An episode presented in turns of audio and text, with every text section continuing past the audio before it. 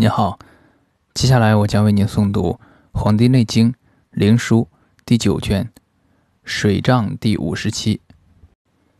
皇帝问于岐伯曰：“水与夫胀、骨胀、长痰、食甲、食水，何以别之？”岐伯答曰：“水使其也，木科上微肿，如心卧起之状。”其颈脉动，时咳，阴骨坚寒，足胫肿，腹乃大，其水已成矣。以手按其腹，随手而起，如裹水之状，此其后也。皇帝曰：“夫胀何以后之？”岐伯曰：“夫胀者，寒气克于皮肤之间。”空空然不坚，腹大，身尽肿，皮厚，按其腹，咬而不起，腹色不变，此其后也。皇帝曰：“骨胀何如？”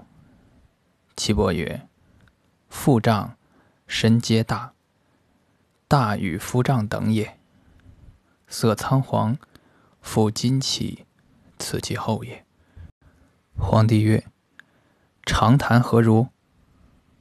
岐伯曰：“寒气克于肠外，与胃气相团，气不得容，阴有所系，脾而内浊，恶气乃起，息肉乃生，其始生也。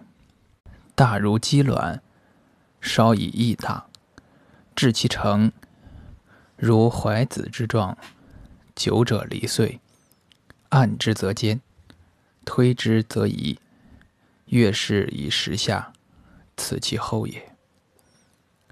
皇帝曰：“石甲何如？”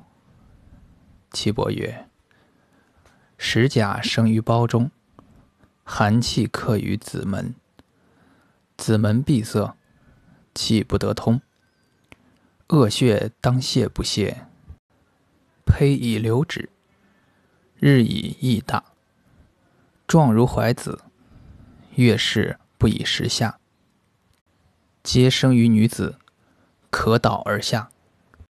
皇帝曰：“夫胀骨胀，可刺也？”岐伯曰：“先泄其胀之血络，后调其经。”刺去其血络也。